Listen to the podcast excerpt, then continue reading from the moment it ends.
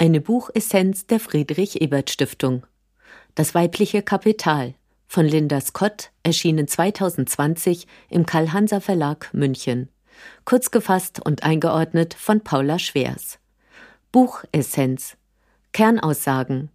Linda Scott will mit ihrem Buch Das weibliche Kapital die wissenschaftlichen Grundlagen liefern, um die Debatte zur gesellschaftlichen Ungleichheit um eine feministische Perspektive zu erweitern. Sie zeigt auf, dass es eine geschlechtsneutrale Ökonomie nicht gibt und dass eine geschlechtsblinde Wirtschaft nicht nur den Individuen, sondern auch sich selbst schadet. Hierfür prägt sie die Begriffe Double X Ökonomie und das weibliche Kapital, womit sie die wirtschaftliche Rolle der Frauen umschreibt. Empirisch fundiert und mit zahlreichen Fallbeispielen belegt, erklärt Scott, wie Armutsbekämpfung und Gleichstellung zusammengedacht werden können. Zentral sind hierbei folgende Aussagen. Die weibliche Bevölkerung wird weltweit ökonomisch benachteiligt. Diese Diskriminierung umfasst Arbeit und Lohn, Besitztümer, Kapital, Kredite und Märkte und wird durch kulturelle Beschränkungen wie im Bereich Mobilität verstärkt. Diese Situation wird überall durch strukturell gleiche Mechanismen aufrechterhalten. Entschiede sich die Weltgemeinschaft, diese Mechanismen zu hinterfragen und die wirtschaftlichen Hindernisse für Frauen abzubauen, würde dies zu mehr Frieden und Wohlstand führen. Empirisch besteht eine deutliche Korrelation zwischen Gleichberechtigung und nationaler Wirtschaftsleistung. Anders als in vielen anderen Disziplinen existiert in der Wirtschaftswissenschaft noch immer eine geschlechtsbezogene Datenlücke. Diese zeigt sich zum Beispiel daran, dass unbezahlte Arbeit wie Hausarbeit und Sorgearbeit, die weiterhin hauptsächlich von Frauen geleistet wird, kaum in wirtschaftliche Berechnungen einbezogen wird. Dieser Rückstand wird durch eine ausgeprägte Männerdominanz in den Wirtschaftswissenschaften befördert. Einordnung aus Sicht der sozialen Demokratie. Zwar gibt es schon lange eine feministische Ökonomie, die etwa den Blick auf weibliche Sorgearbeit lenkt, das Besondere an Scotts Arbeit ist aber die Verklammerung von sozialer Gerechtigkeit und Geschlechtergerechtigkeit.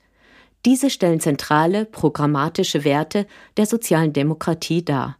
Scotts Diskussions- und Lösungsansätze helfen dabei, die Debatte mit Zahlen und Daten zu untermauern. Buchautorin Linda Scott ist emeritierte Professorin für Entrepreneurship und Innovation an der Universität Oxford. Neben ihrer Forschung und der Lehrtätigkeit berät sie UN-Panels, Thinktanks und internationale Unternehmen. Sie wurde vom Prospect Magazine zweimal unter die Top 25 auf Global Thinkers gewählt.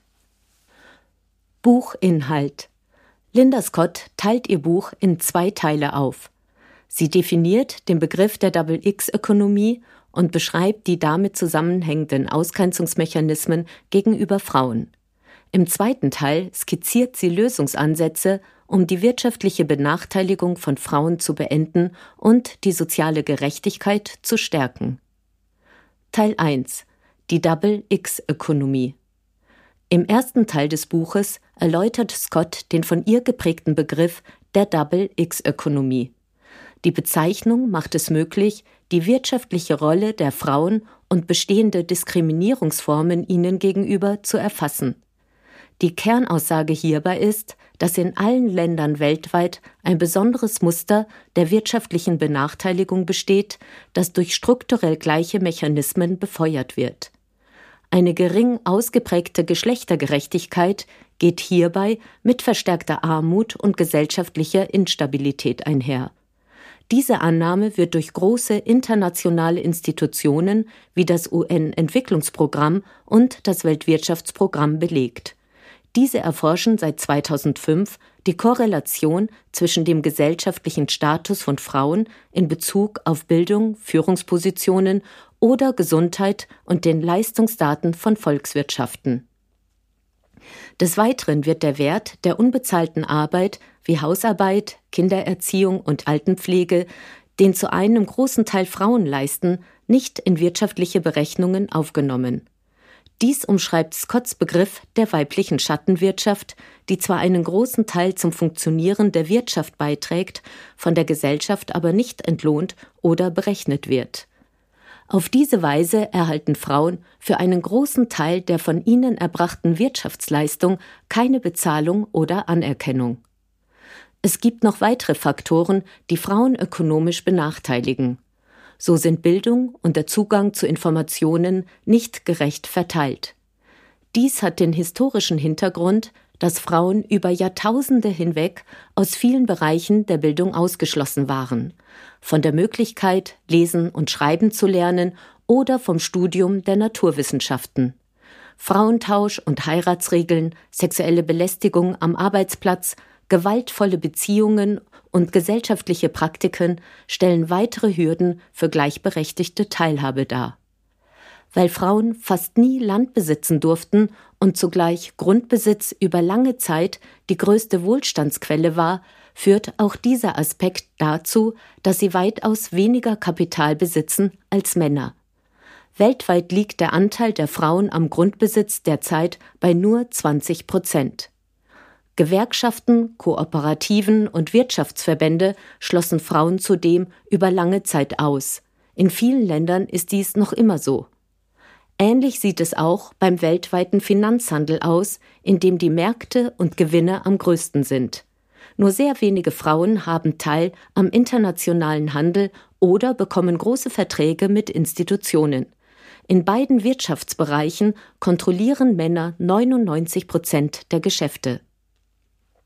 Einem Arbeitspapier des IWF von 2017 zufolge ist dies auch ökonomisch gesehen ein Fehler, da Vielfalt Volkswirtschaften besser gegen Konjunkturflauten schützt und ihre Innovationskraft steigert.